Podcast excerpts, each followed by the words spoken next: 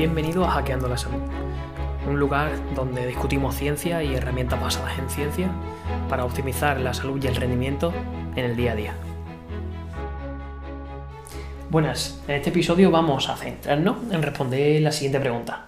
¿Hay relación entre la obesidad, la tiroide o las hormonas tiroideas y la enfermedad hepática?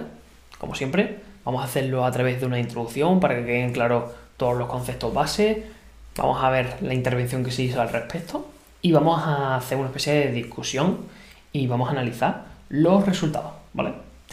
Eh, para los que estén un poco fuera del sector salud y no sepan lo que es la enfermedad eh, de hígado graso no alcohólico, es una patología que se da eh, a través de una acumulación de lípidos en el hígado que da lugar a daño hepático y que tiene como condición fundamental el sujeto no sea consumidor de alcohol de forma frecuente o de forma patológica. Esta enfermedad del hígado graso no alcohólico incluye procesos de daño hepático, como puede ser el hígado graso, la esteatosis hepática, la fibrosis hepática, la hepatitis e incluso la cirrosis. Que la cirrosis ya es como tener un tejido que no es funcional, pero que está dando al resto del organismo eh, señales inflamatorias todo el rato, ¿vale? Es como tener una parte de nuestro cuerpo, de nuestro cuerpo que estuviese entre comillas muerta, pero que siguiese ahí dentro pudriéndose, se podría decir, ¿vale? Aunque no es así del todo porque se ha visto que el sistema inmunitario inclusive puede reciclar tejidos fibróticos y se hacen muchos cambios en el estilo de vida y en general en la salud del individuo. Tanto es así con esta enfermedad de hígado graso no alcohólico que en 2020 algunas asociaciones sanitarias a nivel internacional eh, propusieron un cambio de nombre a esta condición patológica del hígado y em, dijeron de, cambiar el nombre de enfermedad de hígado graso no alcohólico a llamarla enfermedad del hígado graso asociado a disfunción metabólica. ¿Por qué? Porque normalmente estas personas que tienen eh, alteraciones asociadas al hígado graso no alcohólico cursan también con trastornos metabólicos, con diabetes y con obesidad. Por lo cual este nombre de enfermedad de hígado graso asociado a disfunción metabólica definía mucho más a los sujetos que padecían estas condiciones.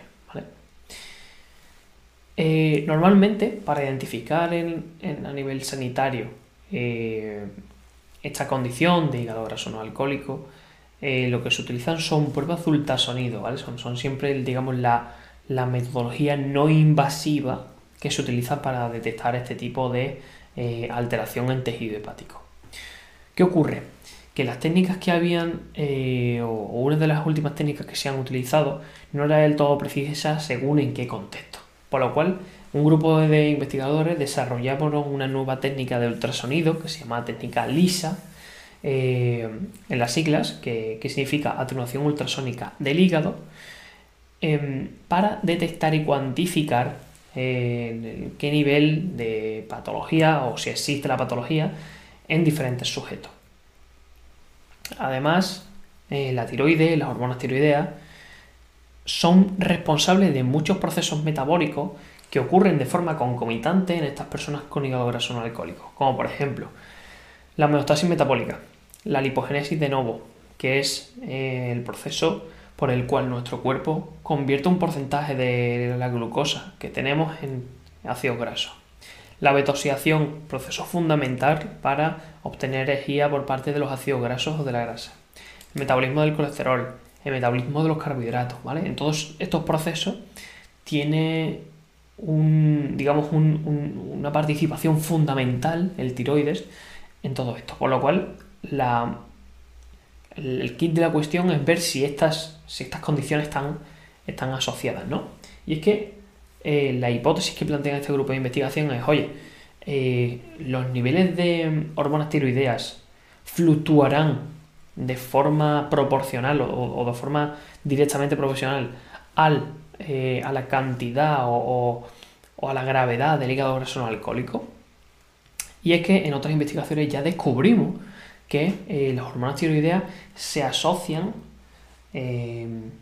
con la grasa visceral, es decir, sujetos con mayor grasa visceral normalmente tienen mayores niveles de hormonas tiroideas. Por lo cual, como esta interacción se conoce que ya está establecida entre sí, en, este, en este estudio o en esta investigación lo que se intentó es descubrir si pasaba lo mismo o si pasaba algo parecido entre las hormonas tiroideas y la enfermedad de hígado graso no alcohólico, ¿vale?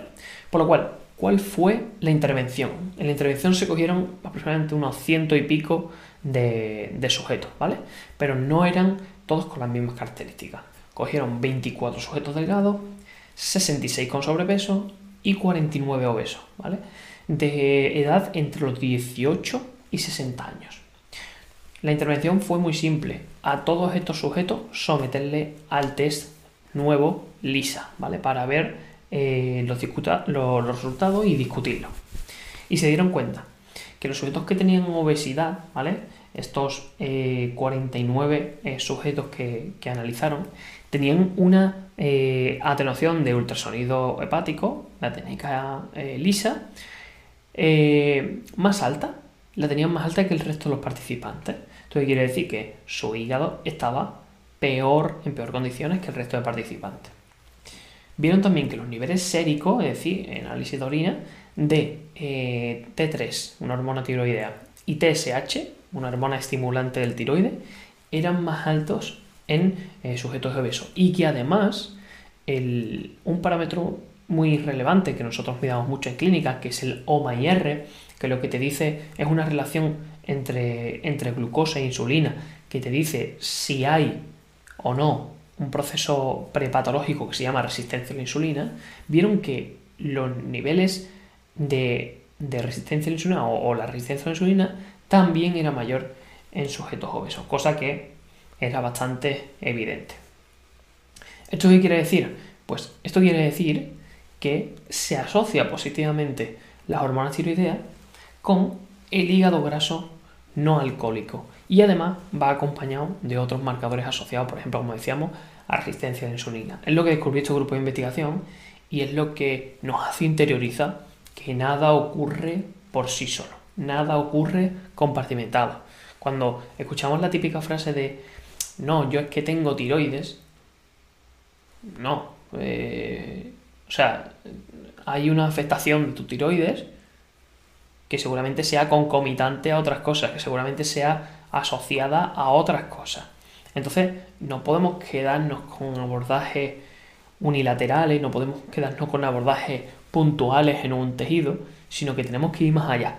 De hecho, dar 3, 4, 5 pasos atrás y preguntarnos, oye, ¿por qué el tiroides está mal? Oye, ¿por qué existe una condición de hígado alcohólico? ¿Cuáles son los mecanismos eh, prepatológicos eh, implicados en la, aparición o en la génesis de esta enfermedad? Porque si vamos hacia atrás, podremos ver intervenciones que nos ayuden a solventar todo el, todo el entorno. Y no estamos hablando de solamente mejorar hígado, ni de solamente mejorar tiroides, sino de mejorar salud general de esta persona y que todos los biomarcadores que salen alterados disminuyan o se, o se estabilicen. ¿vale?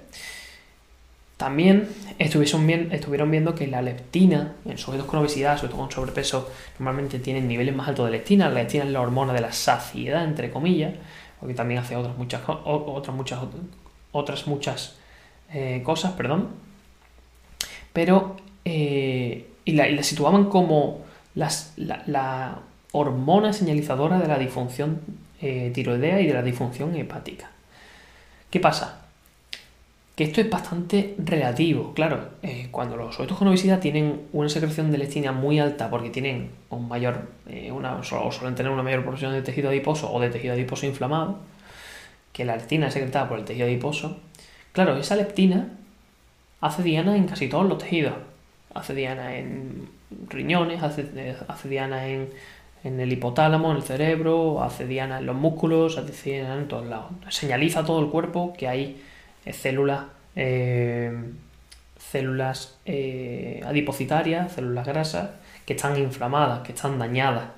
Entonces, eh, es un poco complicado hacer esa asociación de que la leptina sea la que indica al tiroides que genere una mayor producción que podría ser.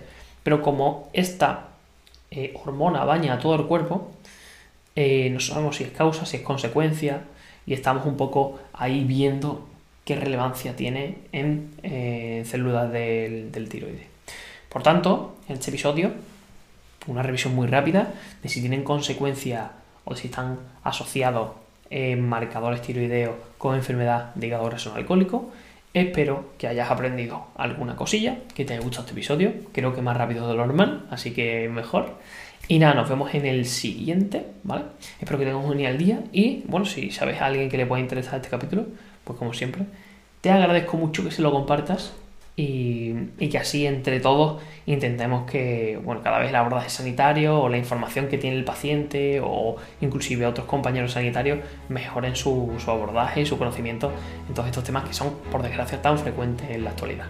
Así que nada, te envío un abrazo enorme como decíamos antes y que tengas un genial día.